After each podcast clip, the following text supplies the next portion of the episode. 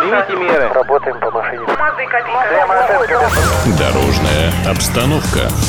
Добрый день, уважаемые авто и мотолюбители. За прошедшие сутки в Санкт-Петербурге и Ленинградской области произошло 16 дорожно-транспортных происшествий с тяжелыми последствиями. Погиб один человек, ранения получили 19, в том числе трое детей. Зарегистрировано 421 заявка по ДТП.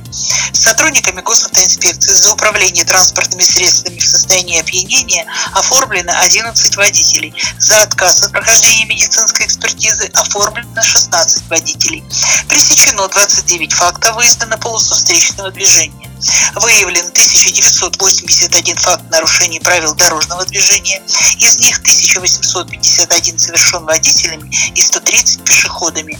Задержано лиц, совершивших административное правонарушение, 84. Дорогие друзья, от лица Госавтоинспекции Санкт-Петербурга и Ленинградской области поздравляю вас с Днем Знаний и началом нового учебного года.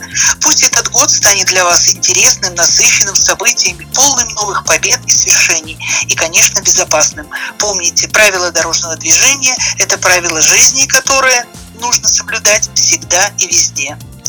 Специально для Моторадио отдел пропаганды Госавтоинспекции Санкт-Петербурга и Ленинградской области. Bye.